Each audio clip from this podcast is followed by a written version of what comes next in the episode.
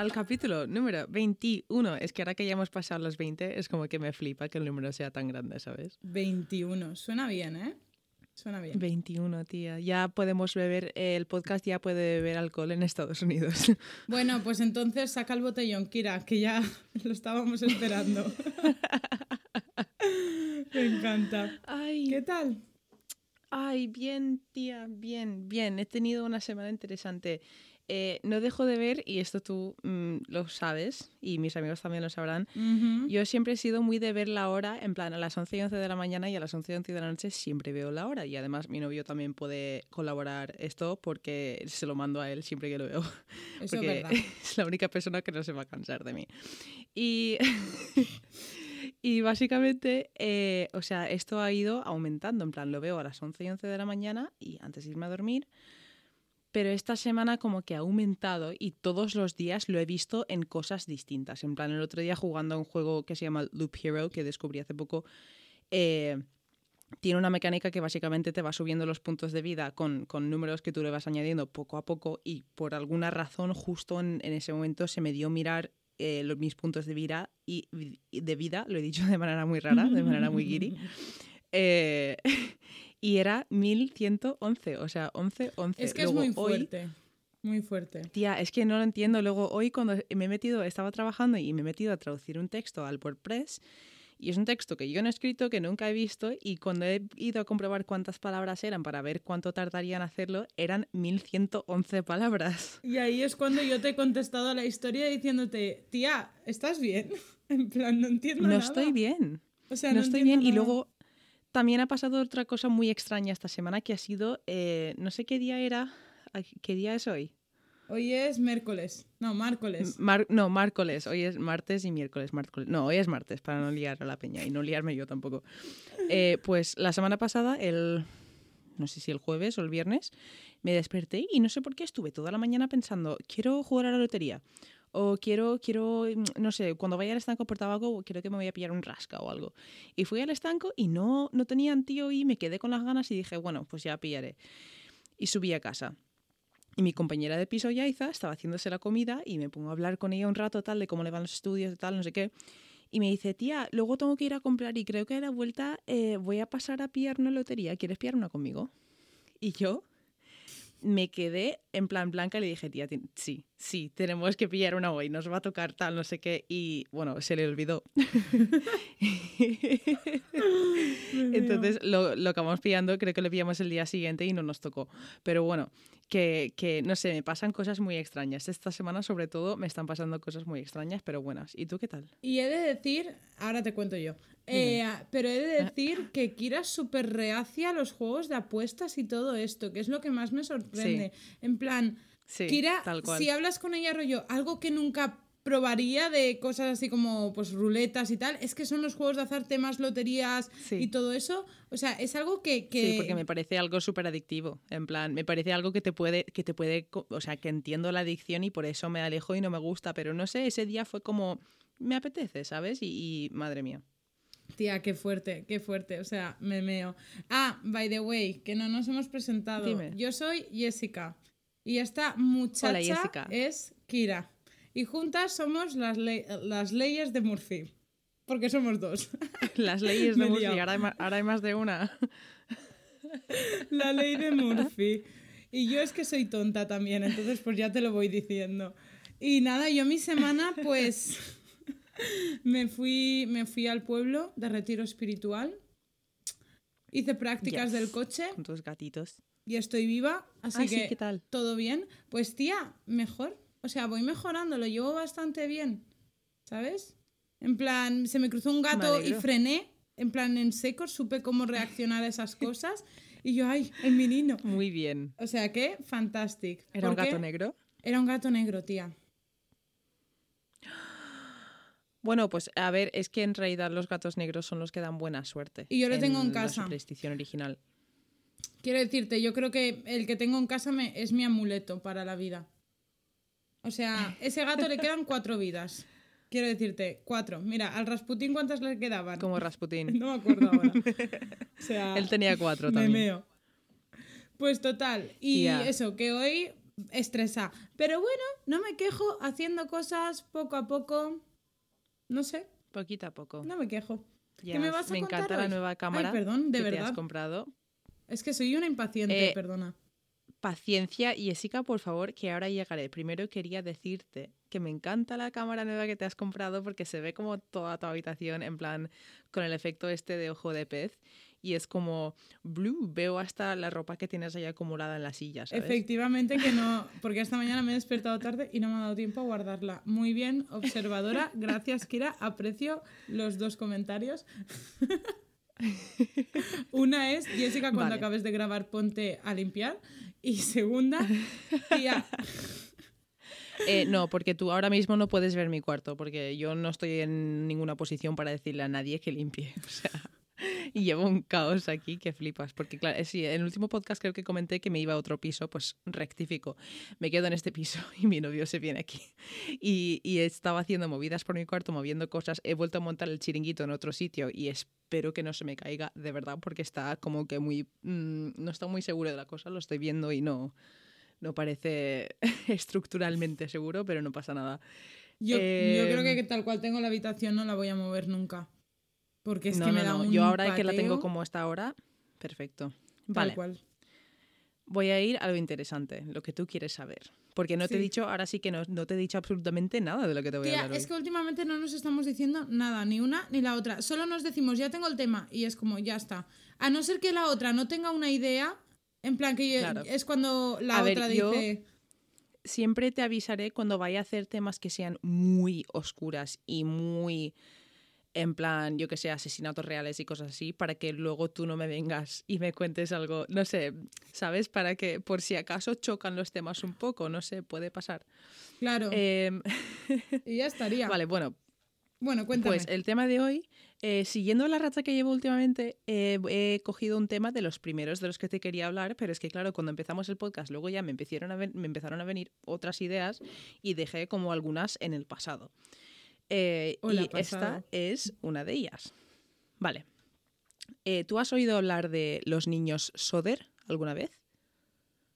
Buah, me suena y como sea lo que yo creo que es, que no lo voy a Seguro decir. que la has visto en algún canal. Exacto, no voy a decir de qué es porque te lo resumiría y sería como súper spoiler si en el caso de que sea cierto, pero si es Vale. el que yo creo que es, es una fantasía. Puedes empezar. Vale, vale. Pues eh, hoy te voy a hablar de una familia llamada los Soder, que eran eh, básicamente los, los padres, ¿vale? George y Jenny Soder. Eh, eran una pareja bien respetada de- del pueblo. los dos eran de familias inmigrantes italianas, de clase media, y vivían en West Virginia, Estados Unidos. Vale. Vale. Esto ocurre en los años 40. Ujú. Y esta pareja, ¿vale? Cuidado con lo que te voy a decir ahora, tuvieron 10 hijos. O sea, y me estás poniendo cara de que sabes de lo que te estoy hablando. Vale. Bueno, vale, pues esta, esta familia tenía la típica casa de dos plantas con ático americana, con su jardincito delante, todo, ¿vale? Tal cual. Y llevaban, eh, bueno, pues esto pasó en 1945, ¿vale? La noche del 24 de diciembre, la familia estaba celebrando las Navidades, eh, exacto. Eh, y nueve de los diez hijos estaban en casa, ¿vale? Y los padres también. O sea que tenemos a 11 personas en casa. Vale. Vale. Eh, los niños más pequeños preguntaron si podían abrir un regalo, porque como era Nochebuena y tal, y yo en, en mi casa también lo hacemos así. Siempre abro un regalo en la noche de Nochebuena. Ojalá yo, y tía. eh, se querían eh, quedar despiertos un ratito más para jugar y tal. Y como era Nochebuena, la madre dijo, escúchame, sí, vale, va, me voy a dormir y se llevó la niña pequeña, Silvia, ¿vale? Y Silvia tenía dos años. Vale. Vale, pues en este momento de la noche, 24 de diciembre de 1945, George y Jenny, el marido y la mujer, estaban en la cama, los dos hijos mayores también y la niña pequeña, ¿vale? Vale. A las doce y media de la noche suena el teléfono y Jenny se despierta. Vale. Eh, baja las escaleras al salón y coge el teléfono. Eh, suena la voz de una mujer que no reconocía y además preguntó por alguien que tampoco conocía. Y justo antes de colgar, y, o sea, le dijo, escúchame, te has equivocado de número y tiró a colgar. Justo antes de colgar, escuchó como una risa extraña y como vasos chocándose, como si fuese un brindis, una celebración o algo, ¿vale? Eso, estamos hablando de Nochebuena, entonces podría ser alguien equivocándose, llamando para felicitar y tal, y, y no. Tía, Vale. pero qué creepy ya. Es que de entrada es súper creepy. Escúchame, a mí me llaman cuando estoy. A mí, a mí me llaman a las doce y media de la noche un teléfono que no conozco. Estás que lo cojo. En primer- bueno, a ver, estamos hablando de los 45 y no te salía el nombre de la persona en la es pantalla, que pero ahora te Ya. sale si hasta eh, si es spam, ¿sabes? Si es Vodafone. tal cual. Pero es que es lo típico de que coges el teléfono y, y- o miras el móvil y pone, yo qué sé, y te dicen, eh, la llamada viene de dentro de la casa. Tía, no. No, qué mal. Bueno, Y que seguro que había Pues gente troll ya en los 40. Sí. bueno, pues coge la mujer y se vuelve a la cama. eh, bueno, no, antes de volverse a la cama, o sea, cuando ya estaba hablando por teléfono, eh, se dio cuenta de que todas las luces estaban encendidas y además las cortinas estaban abiertas, o sea, no se habían cerrado. Y esto era un poco extraño porque esto era el ritual, el típico ritual de todas las noches que los niños se ocupan de cerrar todo, apagar todo, cerrar las cortinas e irse a la cama. Pero esta noche no había pasado. Vale. Vio a su hija mayor, Marian, eh, dormida en el sofá y pensó que se habrían subido los demás y se les olvidaría apagarlo todo y que bueno, no pasaba nada, Nochebuena, se fueron a dormir, esta se segó aquí sin apagarlo, no pasa nada. Vale. Volvió a la cama, pero a la media hora se volvió a despertar eh, por el sonido de un objeto que caía al techo, ¿vale? Y como un sonido de, de cómo rodaba, en plan un tum, algo rodando por el techo. Se quedó, en plan, lo típico, si escuchas algo, se quedó así, en plan, todo quieta. Estuvo un rato escuchando para ver si escuchaba más cosas, no escuchó nada y se volvió a dormir. Tía, ni de coña. O sea, yo ahí ya no duermo. Yo me levanto y veo qué pasa. O sea, Yo no salgo. Yo llamo a mi padre para que salga. O a mi madre, Vale. que tiene más huevos que yo. pues a la una y media, o sea, media hora más tarde todavía, se despierta y empieza a oler humo. Vale. Y aquí empieza a decir, uy, vale. Se levanta y ve que la oficina de su marido está en llamas. La oficina. Lo primero que hace es. Sí. Que lo tenían al lado de, de la habitación. Lo primero que hace es ir a por el bebé. O sea, ellos. Esto es una casa americana de los 45 que el marido trabajaba y tenía como una oficina en casa. Típico escritorio con todas sus cosas. O sea, como el despacho. Sí. Eh, entonces, eh, lo primero que hace es ir a por el bebé, obviamente. Despierta al marido y consigue escapar eh, con cuatro de los niños. O sea, los dos niños mayores que se habían ido a la cama, la hija pequeña y luego la, niña- la, que se había quedado dormida en el sofá, ¿vale? Vale. Eh, vale. En este momento, eh, antes de salir, intentan ir al ático, que es donde dormían los niños pequeños, ¿vale? Pero estaba todo en llamas, o sea, no, no lograban subir, no podían subir, era imposible. Entonces salieron de la casa, intentaron llamar a la policía antes de salir de casa, pero la línea telefónica no funcionaba. Esto puede ser, o sea, se pensaban en ese momento que era por el incendio que se había derritido el cable. Vale. Tía. De mientras, eh, vale, un conductor que pasaba intentó llamar desde un bar cercano, pero no conseguía conectarse. Eh, después de un buen rato de estar intentando llamar, pudieron contactarlos, pero claro, estamos hablando del 45. No tienen el mismo sistema en este momento que tienen hoy. O sea, tienen lo que pasa ahora es lo que pasa el 24 de diciembre, ¿vale? Tienen que ir llamándose de uno en uno a las 2, 3 de la mañana los bomberos para despertarse. Además que solo habían unos pocos que estaban calificados para conducir el típico tipo de vehículo especial. Y además que muchos iban borrachos. Estamos hablando de Nochebuena. No te esperas Tía, estar trabajando y además eran voluntarios porque también estamos hablando de momento de guerra y estaban un poco jodidos. Vale. Vale, pues entonces lo que pasa con esto es que tardan horas en llegar. Pero horas, o sea, la familia tuvo que ver cómo se quemaba la casa básicamente de principio a fin. Pero de mientras, mientras están intentando llegar, eh, el padre intenta escalar la pared para romper la ventana del ático y sacar a los niños. Eh, tiran a rodear la casa, a ir a por una escalera que siempre tenían apoyada en la pared, pero por alguna razón la escalera esa noche no estaba ahí. Lo buscaron por todos los lados y no estaba. Eh, tenían un tanque de agua también, pero estaba congelado porque estamos hablando de invierno. Perdón. Eh, vale, en este momento dijeron, vale, ¿qué podemos hacer? Fueron, tenían dos furgonetas de, eh, de carbón, casi digo de cabrón. tenían dos furgonetas, eh, entonces fueron a por las furgonetas para ver si podían acercarlas a casa para intentar subir encima y sacar a los niños, pero ambas furgonetas tenían el motor muerto, no arrancaban. Tía, O sea, es que yo en este momento es cuando pienso, o es una serie de catastróficas desdichas y pobrecico les ha mirado un tuerto como aquel que dice, sí. o es que, tía, a mí me huele muy mal. Porque en ese momento A la ver, sí, es información ya no huele volaba mal. igual. Exacto, en este punto a mí ya me huele mal. Y te estoy hablando que no es un caso del que me acuerde, de hecho, estoy como reconstruyendo la historia, ¿sabes? O sea, Exacto. que hay muchos datos que no me, no me acordaba qué hijos, cuántos Sí. hijos eran, pero cuando, ¿sabes? Conozco la historia, pero ahora estoy recordándolo todo. Y tía, en este punto es que a mí ya me parece, o sea, como que huele, es como una detrás de otra, es como... Ya, pero tú piensa, piensa que en esa situación, en ese momento justo no lo piensas, estás pensando en otras cosas, ¿sabes? Y bueno, estuvieron, básicamente la casa se derrumbó en 45 minutos. En 45 minutos la casa ya estaba derrumbada y seguía quemándose. Horas después aparecen los bomberos y a las 10 de la mañana al día siguiente. A las 10 de la mañana encima, ¿sabes? Es No, que- no llegaron, no lle- Uy, perdón, voy a beber un poco.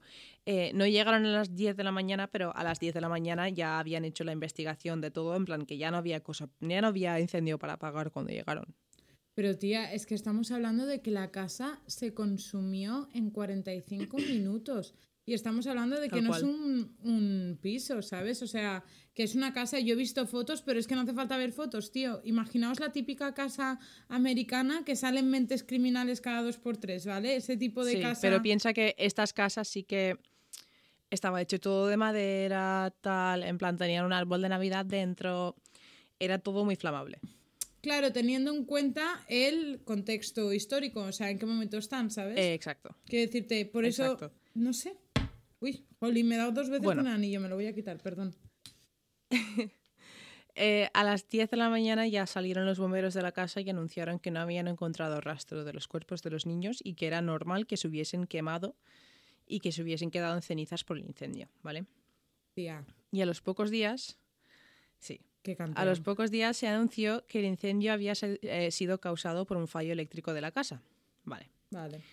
Eh, los padres estaban destrozadísimos, o sea, mm, súper destrozados. Lo que pasa es que las cosas no cuadraban bien. O sea, en su mente y en la mente de todo el mundo no cuadraban bien. las Exacto. cosas. Mm, en lo típico, no soy yo la más fan de la que se avecina, pero hay una escena muy famosa de Coque diciendo, ¿no huele un poco raro aquí? Pues tal cual. Sí, exacto.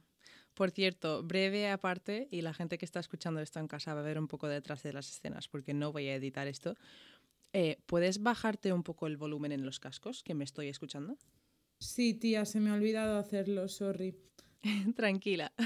Ahora, a ver. Eh, bueno, me imagino si lo has bajado como lo tenías la última vez, bien. Vale, la última vez estaba bien. Lo Vale. siento. Eh, continuando, porque este trozo no lo voy a quitar. Así somos.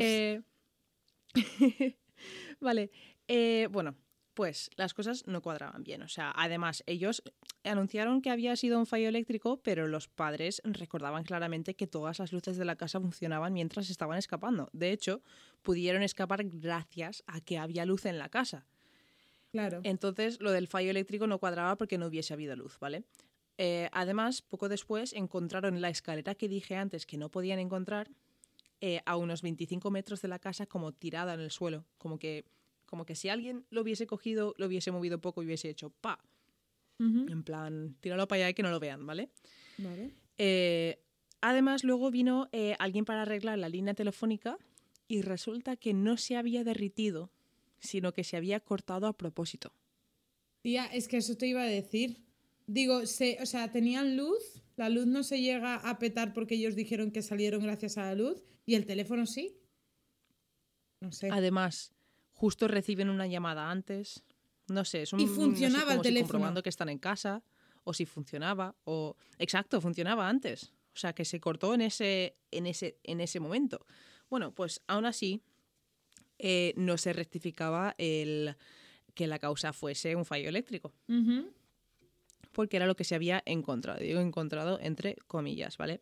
Vale. Eh, vale, en este momento la madre empieza a, como cualquier madre, creo, obsesionarse con el hecho de que no quedaban huesos. Eh, no, no quedaba ningún resto, que es algo muy científicamente improbable que pase. O sea, no quedaba nada y la madre pues se fijó en que dentro de todo lo que quedaba quedaban restos de libros, tía, electro- el- eh, electrodomésticos y cosas que no se habían quemado del todo. Entonces ¿Cómo dijo, puede ser que un ¿qué me estás libro, un libro que es papel, que lo miras y se quema, Exacto. esté ahí Exacto. y no hayan huesos que de hecho hace muy poco estuvimos hablando de la combustión espontánea humana y, y hablamos de los grados de los cuerpos y cuántas horas tienen que estar. Exacto, exacto. Ahí está. Pues mira, la madre, además, esta buena madre, ¿eh? o sea, tal cual, yo también hubiese luchado, ¿eh? yo eso no me lo creo. Tal cual. Sí, sí, pues vas a flipar. O sea, empezó a buscar, eh, consiguió básicamente huesos de animales Y empezó a quemarlos para ver los resultados. O sea, utilizó el método científico. Dijo, escúchame, si yo no sé si esto puede pasar y me estás preocupando, voy a puto probarlo. Y vio que no funcionaba. Bien jugada De esa, hecho, ¿eh? Fue a hablar con eh, gente del crematorio del pueblo que le dijeron que un incendio en una casa normal no sería capaz de dejar los huesos hechos ceniza. O sea, imposible. El cuerpo puede que Y sí, todos, pero los huesos te va a quedar, te van a quedar. todos y cada una de las o sea, de los cuerpos que estaban ahí. Exacto. Tía, es que Vale. es muy... Eh, en cuanto a lo de las furgonetas, el padre se piensa que alguien nos había jodido a propósito, aunque los investigadores dijeron oficialmente que los motores se habían inundado. Estaba nevando mucho, podría haber subido la nieve, tal, no sé qué, que es, es muy probable, pasaba mucho en aquel entonces. Vale. Bueno, vale. Pues los padres estuvieron mucho tiempo detrás de ellos para que volviesen a abrir la investigación y el año siguiente, mientras seguían investigando, eh, salieron pruebas de que había sido un incendio provocado. Eh, básicamente un conductor de autobús eh, dijo que había visto a un grupo de personas tirar lo que parecían bolas de fuego al techo de la casa, ¿vale? Vale. Y además, después del invierno, cuando se derritió la nieve, la niña más pequeña, Silvia, encontró una pelotadura de plástico en los arbustos. O sea, Una que empezaba pelotadura a- de plástico. Hmm. Sí. Y además, si no te acuerdas, o sea, si te acuerdas antes, eh, al principio, la mujer se despertó porque escuchó algo caer al techo y rodar. Claro, que yo lo primero que, he pensado ha sido una botella de cristal. Mm, claro, como un- un cóctel Malatov de estos que se Claro. llama, ¿no? Bueno, eh, también hubieron personas, por ejemplo, una mujer dijo que, eh, bueno, pues, a ver, todas estas cosas, obviamente, pues los padres estaban volviendo locos y, y obviamente pensaban que sus hijos no habían muerto dentro del incendio, que alguien los había, se los había llevado o que habían escapado o que habían huido, cualquier cosa, pero que no estaban muertos. Eh, y además, una mujer el año siguiente también salió y dijo que dos semanas después del incendio vio a los niños en un restaurante. Y otra mujer también dijo que esa misma noche, mientras la casa estaba en llamas, vio a los cinco niños pasar en coche. De eso me acuerdo, que habían dos testimonios Sí. súper fuertes, ¿eh? Sí, Porque encima volvemos Sí, a lo mismo, cual. no es uno. Es que no es uno, exacto, ¿sabes? O sea, exacto. qué fort. Tía, no sé si lo estás viendo, No, pero tu pantalla acaba de hacer una cosa muy extraña. No, porque estás cortada. O sea, yo no te veo, entonces estoy mirando la Audacity para no hablar muy alto. Ay, qué mona. Ella. Eh, pues que ha pasado una cosa que, que tu pantalla como que tu cámara se ha puesto como en gris un segundo y luego se ha vuelto a poner. No sé, no quiero rayarte. Bueno, vamos a seguir. Pedro, ¿estás aquí? Bueno, eh, vamos a hablar de mm, posibles sospechosos del incendio, de quién lo podría haber provocado. Me parece bien. Eh, dos meses antes de ocurrir todo esto, ¿vale? Había ido un vendedor de seguros de vida, que ya estamos hablando de seguros de vida otra vez, como en el capítulo pasado, eh, a casa de los Soder. Pero George salió y dijo, no quiero nada. Y el vendedor coge y les contesta, le dice, tu casa se va a incendiar y tus hijos se van a destrozar. Y se fue tan contento. Y au. ¿Y se fue? Esto dos meses antes del incendio, ¿vale? Más ancho que largo. Sobre la misma época eh, vino un hombre desconocido, raro, que decía que buscaba trabajo a casa de los Soder y cuando fue a hablar con George le dijo, escúchame, tienes una caja de fusibles ahí detrás que, que te va a causar un incendio algún día. Y se fue. Qué canteo, todo. Además, esto último resultaba bastante raro ya que George acababa de renovar el cableado de la casa entero porque habían puesto un horno eléctrico y estaba todo súper nuevo, en plan súper genial, en plan que, que, que se lo habían comprobado todo y no tenía problemas. Qué fort. Qué fort. Bueno, pues eh, hablando de otros posibles, eh, otras posibles personas que podrían tener un problema con los Soder, eh, el año anterior al incendio, o sea, en el 44, ejecutaron a Mussolini Vale. y George era de forma... Vale, me estás mirando con cara rara. George, eh, la familia Soder, era una familia italiana. O sea, Sí. ellos eran inmigrantes de Italia. Entonces sí, había en el entiendo. pueblo donde vivían, había una comunidad muy grande de, de italianos y George hablaba bastante en público frecuentemente sobre su odio hacia Mussolini y se ve que había mucha gente en la comunidad italiana que esto pues como que no lo compartían y se sabía que estaban bastante cabreadas con él. Entonces se puede llegar a entender que ellos básicamente todos trabajando juntos hicieron esto. Entonces, eh, las semanas antes del incendio, los hijos mayores, eh, los que sobrevivieron, recordaron ver un coche extraño aparcado fuera de la casa que parecía que como que vigilaba a los niños mientras llegaban del colegio, ¿vale? Y esto, claro, esto lo dices hoy en día, en el 2021, escúchame papá, hay alguien vigilándome desde el coche y el padre sale con una escopeta. Pero en los 45 dices, "Ah, estás loco. Me meo. Qué fort. Vale. Bueno, pues los padres acabaron pagando a un investigador privado, eh, un, no sé hablar, un investigador privado que eh, llegó a averiguar que el hombre que había ido a vender seguros a la casa que les había amenazado estaba en el jurado que decidió que había sido un fallo eléctrico a causa de, eh, o, la- o sea, que la causa había sido un fallo eléctrico. Vale. Esto ya es rarísimo. También Tía, todo es descubrió- rarísimo. O sea, no esto, que- todo es rarísimo. También descubrió que el capitán de los bomberos le había dicho a un cura, o sea, le había como confesado a un cura eh, que había encontrado un corazón humano en lo que quedaba de la casa y que no quería dárselo a los padres eh, por, por no romperles el corazón y que lo había enterrado en una caja cerca de la casa, ¿vale? Tía. Tía, pero Coger, una, eh, una cosa, es un secreto de confesión. Quiero decirte. El cura no lo puede sí, pero contar. estamos, es- estamos... A ver, escúchame, la semana pasada ya hablamos suficientemente de la iglesia como para saber que como que no se toman las cosas en serio, así que... eh, Touché. Ahí, ahí las daba. Vale.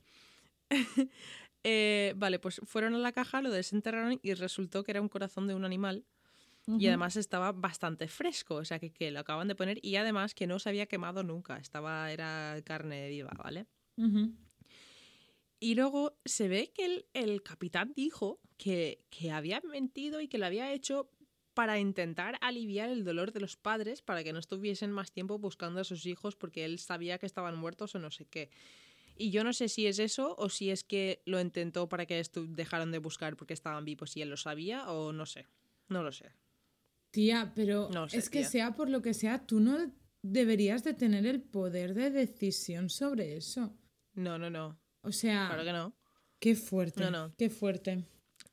De eso Bueno, no me pues. Eh, los padres estuvieron literalmente, y los hijos también, el resto de sus vidas buscando a sus hijos. O sea, hasta el último momento estaban convencidos de que estaban vivos. Eh, el padre, años más tarde, vio a, a una niña en una re- de- revista de baile. Y estaba convencidísimo de que era su hija. Condujo hasta Nueva York para intentar verla, pero cuando fue al colegio y dijo que quería verla, le dijeron que no, que lo tenía prohibido tal y no le dejaron verla y eso fue como un puertas cerradas, no consiguió nada. Eh, Tía, en 1900, sí. A ver, hay cosas raras, ¿eh? muy raras. Eh, en 1949 encontraron pe- eh, pequeños fragmentos de hueso en la tierra donde el incendio y eran fragmentos de hueso de la misma, de, o sea, de todo de la misma persona de una edad de entre 16 y 29 años. El niño más mayor que había desaparecido tenía 14 y además los huesos no habían sido expuestos a ninguna llama. Tía. Entonces, eso se piensa que es, un intento de cubrirlo, que alguien que lo hizo, la persona que lo hizo, volvió, dejó eso ahí y tal, ¿sabes? A ver, tía, es que uno más uno, dos, y dos son cuatro, y cuatro y dos son seis, quiero decirte. Es que ya esto, esto parece ya que es o píllame o no me vas a pillar, imbécil, ¿sabes? Tal cual. Porque es que me pues, parece ya eh, burla y todo, ¿sabes? O sea los padres, o sea, locos, locos, o sea, se recorrieron todo el país, eh, pusieron una cartelera enorme donde la casa había estado eh, y dos más en otros sitios con fotos de los niños y una recompensa, que la recompensa creo que era de 5.000 dólares de la época. Y te acabo de pasar eh, la foto por, um, por Discord para que lo veas, eso es la cartelera que pusieron. Flipas. Y sí, da un poco de cosa. Hostia, es eh, muy fuerte, ¿eh? Sí. Eh, vale. Em, o sea. No sé, más, más es que la gente les llamaba y habían como que, que la gente los veía por todo el país, ¿vale? Una mujer de Houston, por ejemplo, dijo que en un caso, en un bar, estuvo hablando con un hombre y el hombre se emborrachó y le dijo que era uno de los niños Soder y que vivía con su hermano en Texas. Y esto llamó a la policía para contárselo y la policía los buscó, pero ambos lo negaron y pero hasta el día de su muerte el padre creyó que eran ellos. Tía, pero es que también hay que entender al padre, es que a lo mejor al padre el padre también era el primero que los veía por las esquinas, como aquel que dice, con esas ganas de, encontrarlos y teniendo esa puerta, aunque sea una entre mil, abierta, sí. es que yo también los vería por todas partes. ¿Sabes? Yo, hombre, y tanto. Es y que tanto, por eso te digo que... es... Sí, sí. Bueno, pues la pista más grande que recibieron, o sea, algo lo, lo, más táctil, lo más, lo más que pudieron decir, hostia, puede ser que recibieron, fue un postal eh, de Central City, de Kentucky, que no tenía dirección. Y es una foto de un hombre de unos 30 años que se parecía bastante a uno de los niños, Lewis, eh, que en aquel momento, cuando se envió el postal, tendría unos 30 años, todo cuadraba. Y en la parte de atrás ponía en un inglés bastante mal escrito, que no era raro para la época, porque igual no era bien muy. Igual al haber desaparecido de tan joven no lo educaron o tal, pero no, o sea, era algo bastante normal para la época, pero ponía mal escrito Louis Sutter, o sea, el, nombre de, de este hombre, y luego ponía Amo a mi hermano Frankie, niños pequeños, y luego al lado ponía a90123 y bueno, no se sabe si es 23 o 25. Nadie sabe lo que significa. Eh, en uno de los sitios que busqué me ponía que eran como coordenadas o es una dirección en, Italia, pero que no se ha podido comprobar. Y nunca pudieron localizar al hombre de la foto. Pero te la voy a pasar también eh, porque realmente sí que se parecen bastante. Sí. O sea, podría. Y además esa foto llegó de la nada ¿eh? y la mandó a alguien que nunca. No sé. Tía, es que los mensajes así tan. ¡Oh! que tienes que descifrar. Bueno, pues Madre cuando llegó esta foto, cuando llegó esta foto, mandaron a otro investigador privado a Kentucky que acabó desapareciendo. ¿Qué dices? Nunca supieron nada más de él. Sí, sí, sí, sí, sí, sí, nunca supieron nada más de él. O sea, y durante toda la vida, todos los niños, menos John, que es el único niño que sobrevivió, que como que decía que tenían que superarlo y seguir con sus vidas, que en parte tiene razón, o sea, no... Llega un momento que tienes que vivir tu vida también, pero bueno, que también entiendo, entiendo los dos puntos de vista. Yo no sé lo que haría en esa eh, situación, sinceramente. Yo, yo creo que no pararía, yo creo que no pararía, ¿eh? Eh, estuvieron toda la vida buscándolos hasta su muerte y además la única persona que queda vida, viva de la familia a día de hoy es Silvia, que tenía dos años cuando ocurrió todo esto, a día de hoy tiene 77 años y sigue buscando a sus hermanos y le ayudan sus hijos. O sea, los, los, nietos de la familia Soder están ayudándole a una de las niñas, a Silvia, que tenía dos años cuando ocurrió esto, a encontrar a sus hermanos. Tía, que lloró. Que a mí estas cosas es, como increíble. Ay, que se me cae la lagrimita, espérate. Ay. Y claro, yo pienso que, o sea, las posibilidades son. O sea, muertos en ese fuego no se murieron. Mm, simplemente por el hecho de, por todas las cosas raras del, del corazón de animal y toda esa mierda, no entiendo, tía.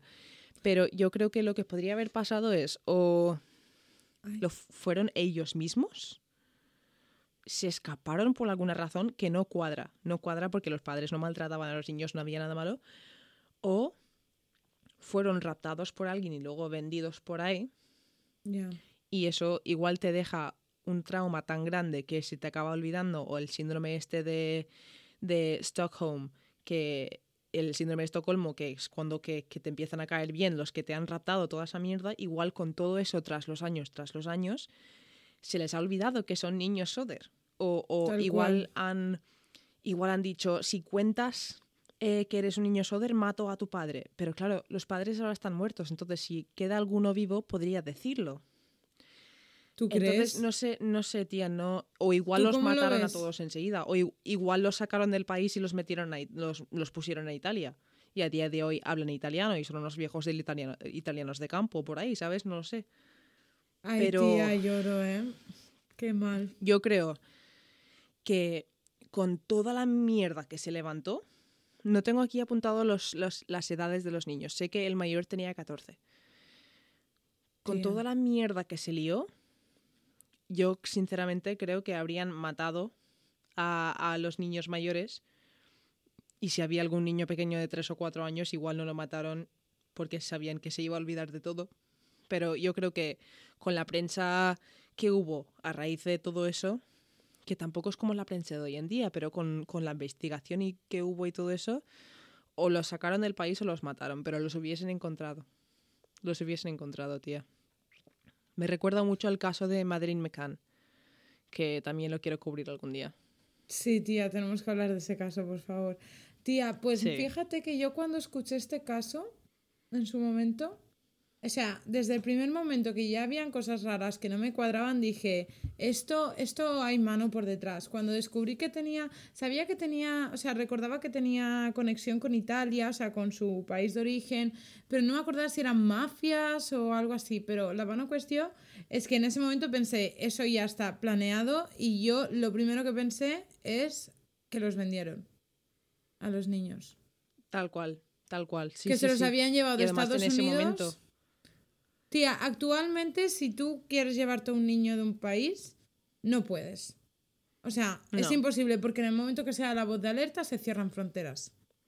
Exacto, exacto, exacto. O sea, eso tal cual. Entonces, de hecho, hay casos. No, el de Madeleine no. Había el de Jeremy, que es un niño que desapareció en, ah, en las Baleares, creo que fue. Y cerró la frontera de toda España. Pero con barcos, con avión, con todo tipo de medio de transporte. Y nunca se encontró al niño. O sea, que ese niño no, No. salió de esa isla. Creo que era en la isla. ¿Sabes lo que te quiero decir? O sea, a- en esa época yo creo que sería más fácil llevarte. Ya pasando a México y de México ya vuelas, ¿sabes? Y tanto, y tanto, pero es que ¿sabes lo que pasa, tía? Que eran cinco niños. Y el mayor 14 años. ¿Cinco niños? ¿Cómo llevas a cinco niños sin que te hagan jaleo? Pues amenazándolos, tía. Es que al fin y al cabo, tía, después de lo que han vivido, después de lo que han vivido y sabiendo con quién están, al menos por el miedo que le tienen, a la mínima que les amenace, Es que yo, yo... creo que por la cantidad de películas y cosas que yo ya había visto a la edad de 13, 14 años, yo creo que si a mí me raptan con 14 años y aunque me amenacen o lo que sea, por, simplemente por la cantidad de películas y escenas que tengo en mi cabeza de cómo se podría escapar de algo, lo intentaría. Porque somos millennials, joder. Somos, yo creo que también.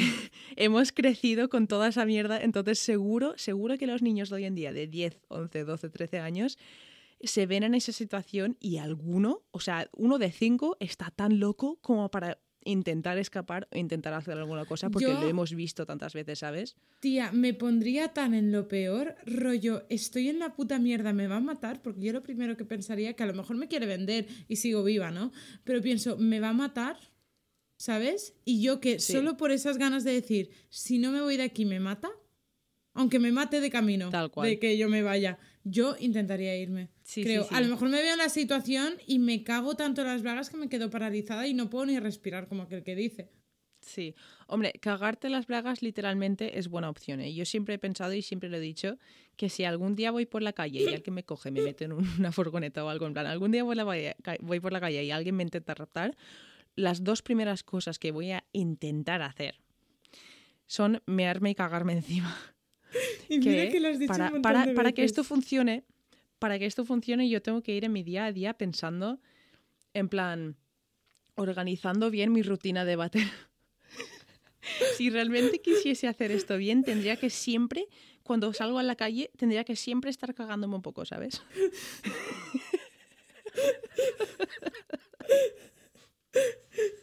Tía, me veo. No pensaba que ibas a contar esto en un podcast. Te lo juro, pens- Es que lo cuento siempre, es, es mi, mi teoría perfecta. Que escúchame, Sí, sí, sí. que no hay, no hay ninguna teoría perfecta si te raptan o si te hacen algo. Tal cual. Obviamente es un chiste y que seguro que si me veo en, una situación, en esa situación no me voy a acordar de esto. Tal Segurísimo. cual. Tal cual. Pero a ver, como bueno. plan, como predisposición a. Hay predisposición a. Tal cual. Pero bueno, esto ha sido mi tema de hoy. Tía, es la primera vez que a Jessie, a la Virgin Jessie, se le ha caído una lagrimilla, ¿eh? Te lo juro. Vosotros no me veis, vosotros y vosotras no me veis. Ay. Pero, buah, es que me, me lo has cerrado de una manera muy mentes criminales, tío. Que es como todo el capítulo sí? lleno de mierda y al final es como que siempre salvan a la última víctima. A la última siempre la salvan. Ese momento que te, Sí. ay, que te derrite, pues eso. Ay, Sí. ya está. Ay, me ha encantado, me ha encantado, me ha Bueno, encantado. No me acordaba de eso ¿De, yo. de qué me vas a hablar hoy tú? Espero que sea algo un poco más alegre porque este es un cuento un poco triste. En verdad, yo te vengo a charlar otra vez. La verdad, no tenía ganas yo de, de hablarte mucho Cuéntame rato. cosas. A ver, hoy te traigo la segunda edición de El Noticiario. eh, ya no sé hablar yo. El Noticiario. Uh, noticiario de la Virgin Jessie. ¡Tarán! Es que te has elegido un nombre que no sabes decir. Tía, es que a estas horas ya no sé en qué idioma estoy hablando, hija mía. Te lo juro, ¿eh? Bueno, pues, noticiario de DC. Me encanta esta sección. que me vienes a contar? Hoy, en vez de traerte. Bueno, te traigo. Mira, te voy a dar opciones, ¿vale? Y tú eliges. Sí. Es que estoy visto que Carmen Porter se lo hace a Iker Jiménez y me hace gracia. Si eliges tú el orden. Vale. Vale, va. Tengo una noticia sobre unas extrañas criaturas que se han encontrado en el fondo de la Antártida. Uh. Después tengo una que ya sabes lo que es, pero quería comentarla aquí, que es el de la sepia. Ah, sí, el de la prueba de inteligencia, sí. Y otro que es de Burger King. Vale, eh, cuéntame lo del Burger King. Vale. ¿Qué? Pues de hecho esta es la más corta. esto. realmente te cuento un poco la vaina, ¿vale? Porque esto no me ha escrito la vaina. Pero resulta que el Burger King, el día 8M, la lió en Twitter. Hoy. Vale, ya sé lo que me vas a contar. Que pusieron, vaya tela. Escúchame que yo lo vi en directo sin ver ningún meme antes y cuando vi el tweet me quedé loquísima. Dije, ¿quién? Que pensé que habían hackeado a Burger King. Bueno, te dejo explicarlo. Vale. Dios mío. El día 8M, como todos sabéis, fue el Día de la Mujer, el Día Internacional de la Mujer. Y eh, Burger King, no sé si era Inglaterra o Estados Unidos, bueno, pero una de, de estas Estados dos. Unidos, creo. Vale. Eh, puso un tweet, ¿vale? Yo quería comentar. No, bueno, abrió hilo, porque realmente abrió hilo, ¿vale? Sí. Porque hay dos tweets. Uno se llevan dos minutos Pero, el uno del otro. Eh, escúchame, hay dos tweets, pero que escúchame que lo que te digo, que cabían los dos perfectamente en uno, ¿eh? Si Vale, es que claro, de eso te- los dos en uno. Claro, de eso te quería hablar yo. El primer tweet dice así. Las mujeres. Bueno, Oh esto en inglés, claro, ¿vale? Lo he traducido, pero dice: Las mujeres pertenecen a la cocina. Chan, chan, chan. Y se armó, claro, el drama. Ahí, claro, Burger King le vinieron hostias que no se las vio venir. Y publicó el segundo tweet que dice así. Claro, pero Em, espérate. eh, los dos tweets en plan iban juntos, los publicaron a la vez, pero se tardó un poco, porque tú ahora en Twitter cuando abres un hilo puedes publicar dos a la vez. Se tardó un poco en el segundo en subirse, que aunque no hubiese tardado, está, está mal hecho lo que han hecho, pero que lo digo porque no pusieron el segundo en respuesta a lo que a lo que la gente decía del primero, sino que tenía que ir todo junto desde un principio. Efectivamente, ahí, ahí es a donde voy yo. El segundo dice, en respuesta, las mujeres pertenecen a la cocina. Y dice el segundo, si quieren, por supuesto. Sin embargo, solo el 20% de los chefs son mujeres. Tenemos la misión de cambiar la porción de género en la industria de los restaurantes al empoderar a las mujeres con la oportunidad de seguir una carrera culinaria. Vale, o sea, escúchame, tal cual me lo estás contando tú ahora mismo, no parece tan heavy la situación. En plan, dicho así en voz alta, es la de han hecho, o sea, el mensaje que han querido transmitir está de puta madre, pero la manera y además el plataforma en el que lo han hecho, ay Dios mío, Dios mío, porque tú cuando ves un tweet no ves, a veces sí ves el tweet que está directamente abajo. Pero la mayoría de veces cuando estás en el timeline, tú solo ves un tweet. O sea, Efectivamente. yo me vi, yo me vi solo un tweet que ponía las mujeres pertenecen a la cocina de Burger King, así, el día del 8 m y me quedé loquísima. Entré al tweet y vi la respuesta, empecé a descojonarme porque me pareció muy gracioso y acto seguido empecé a decir, "Oh, Burger King, no." No, no, no, no, no, os habéis equivocado. Os habéis equivocado. Ahí estamos. Y aquí esto eh, yo lo vi en Twitter ¿vale? Pero también lo escuché eh, del podcast de Jordi Wild y él lanzaba este debate, que era lo que yo quería hablar contigo. Y ah, porque hay gente en Twitter que sí que piensa como que son machistas y lo pusieron a propósito. Yo realmente creo que es una campaña de marketing. Yo creo que es una campaña de marketing que deberían de despedir a la persona que lo ha llevado y ya está. Yo no creo que sean machistas. Escúchame, que Burger King ¿Qué? ¿Pero, pero, qué Burger King no son machistas. O sea, no, no, la entidad de Burger King no es machista. Han querido utilizar una técnica muy común de marketing para llamar la atención, en plan clickbait, que literalmente es clickbait para que la gente haga click, es una trapa clics. En plan, porque tú ves eso y te, y te es, es, polémico y vas a decir, ¿qué cojones? Y entras para contestarles y luego ves el segundo tweet y dices, hostia, tienen razón. Y yo aprendí. Y sí que es verdad que el tweet, el tweet habrá tenido muchísima polémica. La gente se habrá quejado muchísimo. La habrán hecho bastante mal. Pero ¿y si todo eso significa que lo han hecho bien? Porque yo aprendí esa estadística. Yo no sabía lo del 20%. En plan, mucha gente que no lo sabía, ahora sí que lo sabe. Por mucho que estén criticando a Burger King, ese mensaje ha llegado muchísimo más lejos que si hubiese sido un tweet normal. Entonces no sé hasta qué punto ha fallado realmente si miras los números. Efectivamente. Y yo considero que esto también se ha hecho muchas veces en la televisión. Y en, los anuncios y o sea esto no viene es, no viene de ahora. que en un tweet queda más en un tweet queda más raro cuesta más, violento exacto pero es lo que te digo siempre se ha hecho y tal cual me lo estabas contando tú ahora me parecía es la estructura en plan la estructura en la que me la has contado me parecía buena idea y seguro que cuando estaban haciendo ahí la reunión de decidir qué iban a hacer para el 8M, la persona que lo contó también dijo, hostia, parece súper buena idea esto porque suena muy bien. En la práctica cabreas a mucha gente, pero también llega más el mensaje, tío, o sea... Exacto. No sé. Exacto. De hecho, Jordi Wild también ponía un ejemplo que me parece muy bueno porque está intentando pensar en otro, pero ese me, parece muy bueno para representar. Es como si tú, por ejemplo, te ponen una escena en una película que es un cuadrado más pequeño y ves a un hombre lleno de sangre tirado en el suelo. Piensas que es un asesinato. Y se abre el plano y ves que está en un escenario con un director, con cámaras, tal, no sé qué, y sabes que es un actor y tú, ah, vale, lo he entendido. Es esa misma sensación. Tal cual. Es lo mismo, lo que pasa que en Twitter creo que como no tienes una cosa, no tienes el contenido audiovisual, es decir, que te llega el mensaje de muchas maneras, que solo tienes el escrito, depende tanto, que es lo que... Es que es lo que estábamos hablando. De tu estado de ánimo. No me, acuerdo, no me acuerdo del número del capítulo, pero el que hablamos del lenguaje no visual. Lo iba a decir. Viéndolo en seco, solo como un tweet en tu timeline, entre otros tweets, entre un tweet que tienes arriba que es una publicidad de Yoigo y un tweet que tienes abajo que es un meme de los gatos sentados en la mesa, pues tienes ese tweet. Ves ese tweet y dices, en plan, choca, choca y cabrea al leerlo, sinceramente. Yo Claro, porque que no tienes ningún contexto.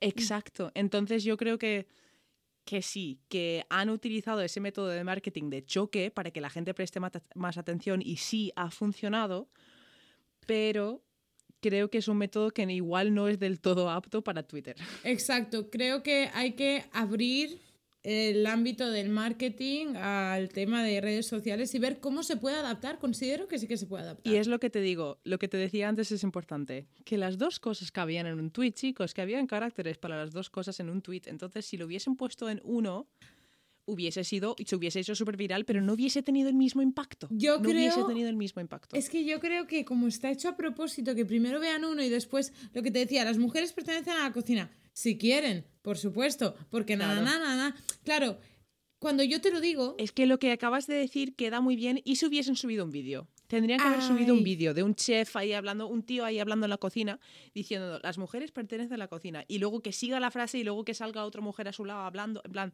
yo qué sé, ¿sabes lo que te quiero decir? Si hubiesen hecho Exacto. un vídeo, yo creo que hubiese sido bastante mejor. Y que el titular sea, entre comillas, las mujeres pertenecen a la, co- a la cocina, Ahí porque está, de ahí ahí estás está, citando ahí. algo del vídeo.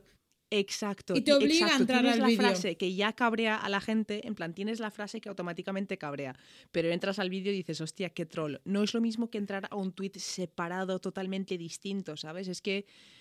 Y además que se puede sacar todo de contexto. Luego coge la gente y te hace eh, cita a ese tweet y solo cita ese tweet, pero si la Tal gente cual. te cita el vídeo con la frase, ya te está citando todo el concepto. Mira, porque Burger King tiene muchísima reputación, porque pilla con una marca más pequeña que se la juega tanto, que yo creo que por eso Burger King también se la ha jugado de esa manera, porque sabe que está en un Sí. punto que lo pueden cancelar, sí, pero es muy complicado que ahora de repente Burger King quiebre por esto. ¿Me entiendes? No, pero si no han quebrado, pero si hay, hay otras. Chipotle, creo que en Estados Unidos es el dueño, se supone que es súper homófobo y ahí siguen. O sea, ah, bueno, no sé. las marcas grandes. El background de las marcas, si son homófobos y tal, no lo sé, pero como empresa, en el sentido de, creo que teniendo el estatus que tienen, pues se han podido arriesgar. Yo considero lo que tú has dicho, vídeo hubiese sido genial, porque tienes el clickbait, tío. Perfecto. Exacto, El clickbait, perfecto. tal cual. Eh, tía, no nos van a contratar a nosotras ahora de Community Manager del Burger King España. Oye, llamadme, ¿eh? Eh, tal cual, Tenéis mi Twitter. tía. Eh, vale, el siguiente tema que quiero que me cuentes es el de las bacterias del, del- de no sé dónde, que me has dicho. Vale, esto es una rayada, ¿vale? De hecho, lo he Vale. resumido todo lo que he podido porque te podría contar movidas eh, muy raras. Vale, tanto esta noticia como lo de la sepia, os he traído el titular, ¿vale? Y después Vale. eh, la- el sub... No sé cómo se llama periodísticamente hablando, pero como el subtítulo, el segundo titular, el pequeñito, Sí. ¿vale? El titular dice así. Las extrañas criaturas descubiertas bajo las plataformas de hielo del, Atlantic, de la Atlántida. Atla- Jolín, Antártida. ¿Por qué he dicho yo Atlántida? Estoy obsesionada, me tienes Bajo el de hielo eso. de la Atlántida. ¿Te imaginas que Atlántida está ahí? Estaría Hostia guapo. puta. Estaría la... Vale, ¿y qué son estas bacterias? Pues son unos animales similares a las esponjas, se han hallado por casualidad en condiciones extremas donde se creía que no podía existir este tipo de vida. Espérate, espérate que acabo de hacer una búsqueda rápida y me sale aquí que también viven en piñas debajo del mar. Bob Esponja. ha sido automático, tía. Ha sido, no sé si me has visto la reacción, pero estaba mirando la Sí. libreta y he levantado la cabeza como aquel que ve un ángel. Y yo, Bob Esponja. Cuéntame más sobre estas Bob Esponjas. Vale, resulta que haciendo pues una investigación por allí, pues investigando cosas de, de la Antártida, ¿vale? Perforaron 900 metros de hielo. ¿Vale? Uh, 900 metros de hielo es un cacho, ¿vale?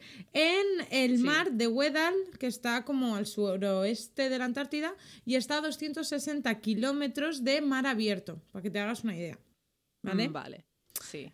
Eh, por completa casualidad y a menos 2,2 grados, ¿vale? Se han encontrado esponjas y otras especies adheridas a las rocas que están a, 200, a 900 metros bajo del hielo eh, en completa oscuridad, of course. Ya te digo, las estoy, tengo aquí abierto el documento, las otras especies son estrellas de mar y calamares. o sea, Squidward y, y, y joder, ¿cómo se llama? Patricio. Obviamente esto es mentira. Estoy intentando hacer un chiste muy, muy, muy malo con lo que me está contando Jessica. Sigue, me parece muy interesante. Vale. Entonces, ¿qué pasa? Que aquí eh, llegan las primeras preguntas porque, claro, solo se ha descubierto, se acaba de descubrir, no se sabe mucho más. Pero es como, no es mo pegado a la roca, ¿sabes? Es- son esponjas, sí. como las esponjas que hay en el fondo del mar, pero recordemos que están a 260 kilómetros de distancia, ¿sabes? Sí. En la mitad de camino de aquí a Madrid, como aquel que dice. Tal cual, sí, sí, sí, sí, sí. Bueno, las preguntas que surgen ahora es, pues, ¿cómo llegaron ahí? ¿Qué comen? Porque ¿qué comen? O sea, ¿qué comen? Algo tienen que comer. Patty Burger, tía. Tal cual. Plankton. Plankton. No, no se llama, no se llama Patty Burger, es el Krusty Burger. Soy, estoy idiota, ¿eh? Burger cangreburger. Ah, no, eso es de los Simpsons. El cangre No. burger. El crustáceo ¿Y ¿Cómo se llama en crujiente. español? ¿El qué? El burger, el hamburguesa de, de Bob Esponja, ¿cómo se llama? Ay, pues, Cari, es que las últimas temporadas no las he visto. No me acuerdo. Tú, el, el lore de Bob Esponja, como que no te lo conoces, ¿no? No. Ahora mismo estoy un poco desconectada desde que mi hermana hizo 10 años. Ya no lo Bueno, veo. pues que alguien, que alguien nos escriba al Instagram o al Twitter, arroba LLDM Podcast, y nos cuente eh, que cómo se llamaba la hamburguesa de Bob Esponja, por favor. Sí, pero sin ningún contexto. Contestad solo eso.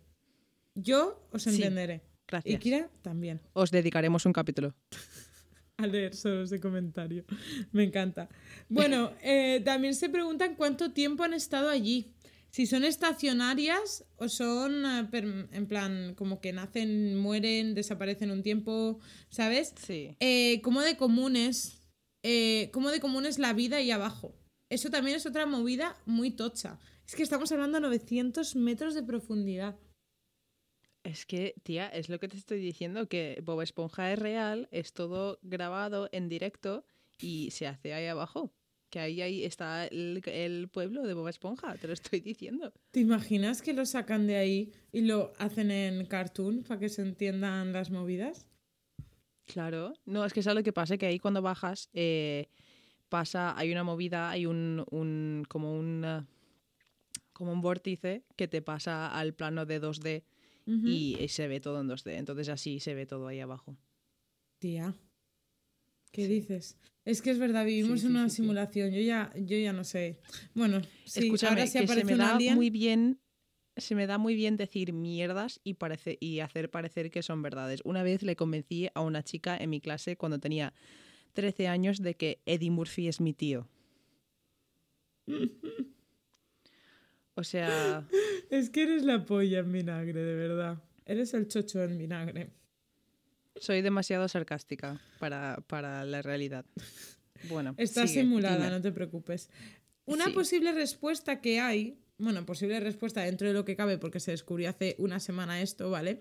Eh, con el Sí. tema de la comida, es que recolectan nutrientes del hielo de los glaciares. Esa una. O que absorben químicos de las filtraciones de metano. Porque hay algunos, Vale. algunas especies, algunas criaturas marinas Sí. que son de la misma, jolín, pues no es una sepia, ¿sabes? En plan, que Sí. es de la misma, es que no sé cómo decirlo, de la misma categoría, ¿vale? Que sí, Sí. que se alimentan con los químicos de las filtraciones de metano. Por eso, Mm. como que han cogido cuatro ideas de aquí y de allá, de animales que ya Exacto, viven lo que bastante saben. profundo. Sí. Claro, otra pregunta es, ¿son las mismas que hay en mar abierto o son otra especie distinta? No lo sé, tía. No lo sé. Me parece curioso. Claro, es que Es que me parece curioso que en el 2021 todavía sigamos descubriendo animales y especies y cosas nuevas. No, no, no, tía, pues espérate porque las plataformas de hielo flotantes representan el mayor hábitat inexplorado del mundo, ¿vale? Y del océano austral, que es como el océano de, de allá del norte, Sí. del Mon. ¿Sabes? O sea, el territorio más inexplorado del mundo. ¿Sabes? Vaya que lo fuerte, ¿tú sabes cuánto mide? En espacio, en metros cuadrados. ¿Cuánto?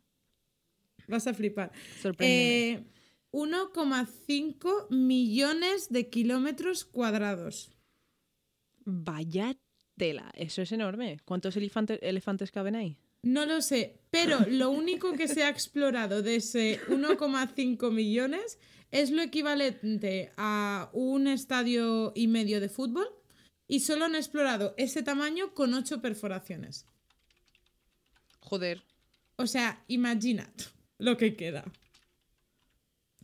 Pues esta es mi Eh, noticia. ¿Cuánto me habías dicho que... Espera, ¿cuánto me habías dicho que era? ¿El qué? Eh, ¿Cuánto medía? O sea, ¿cuánta, Según la, había según la vanguardia, 1,5 millones de kilómetros cuadrados. Vale. Estoy haciendo una búsqueda rápida de Google porque no me has podido contestar la pregunta de los elefantes. Ah, Google tampoco. No sé, me, apetecía saber cuántos elefantes cabrían ahí.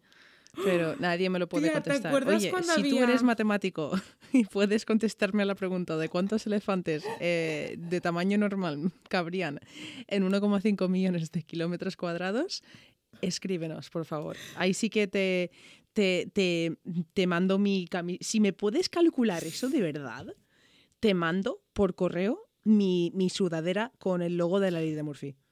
¿Vale? Vale.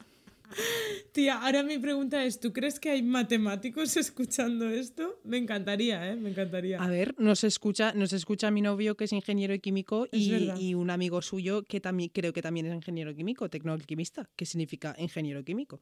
Tal cual. Bueno, pues Oli, a todas y a todos. Sí, me encanta. Si lo soluciona Marcos, no tendré que mandar la sudadera, se la doy a... Me encantaría. Me encantaría, le hacemos una copia, tía, no te preocupes. Ay, madre Eh, mía. Bueno, y bueno, ahora ya... eh, la- quiero que me hables de sepias. Vale, la última noticia, y es que es muy fuerte, ¿vale? El titular eh, dice así. La sepia supera un test diseñado para niños. Esta es la primera vez que se encuentra un vínculo entre el autocontrol y la inteligencia en un animal distinto a los humanos o chimpancés. Tal cual. Me ¿Cómo lo parece flipante. O sea, es- es muy fuerte porque las sepias son depredadoras que se alimentan de crustáceos, gas, gas- espérate que lo voy a leer, gasterópodos, peces y cefalópodos, ¿vale? Y tienen, sobre todo, por ejemplo, preferencias, ¿vale? Prefieren las gambas antes que el cangrejo. Y han utilizado este test, ¿vale? Sí. Que es el mismo que hacen con los niños para el autocontrol también con las comidas, ¿vale? Y, tío, la puta sepia la ha Sí. pasado, ¿vale? Que resulta eh, que dice, cito textualmente, ¿vale? Usamos la prueba de malvavis- malvaviscos de Stanford, donde los niños tienen la opción de recibir una recompensa inmediata, una, una chuche, voy a cambiar esa palabra, Exacto. una chuche, Sí. o esperar para ganar una recompensa tardía, pero mejor, dos chuches. Claro. Pues lo mismo con las sepias y las gambas y los cangrejos. ¿Vale? Claro, pero eh, una pregunta, las sepias están, tienen relación con los pulpos, ¿no? Son parecidos. Hasta tanto no llega mi conocimiento al respecto. Las sepias. O sea, las sepias tienen ocho brazos. Ay, tía, no soy pescadora. No lo sé. Voy a bus- ¿Puedes buscarlo? Porque ahora me he quedado con la duda. Es por no hacer ruido. Vale, y pues el ruido lo hago yo, Cari. Bueno, pues es que suena mejor el ta ta ta ta ta ta. Es que suena el meme este de la mujer. Vale, per- pertenecen a la misma familia de moluscos. Espérate que se me ha cambiado la página. De moluscos cefalópodos, ¿vale? Eh, eh, la sepia pues, tiene 10 tentáculos y una concha interior. Me encanta. Aquí analizando la anatomía de una concha sepia. interior. Me encanta lo de concha interior, como que me inspira la idea de como que un palacio interior, como el, el palacio de la mente de Superman. En plan, cuando, pues me voy a mi concha interior y, y meditas. ¿No? En ¿Te plan, imaginas que las sepias meditan hum, allá en el en fondo su de concha mar? interior meditan.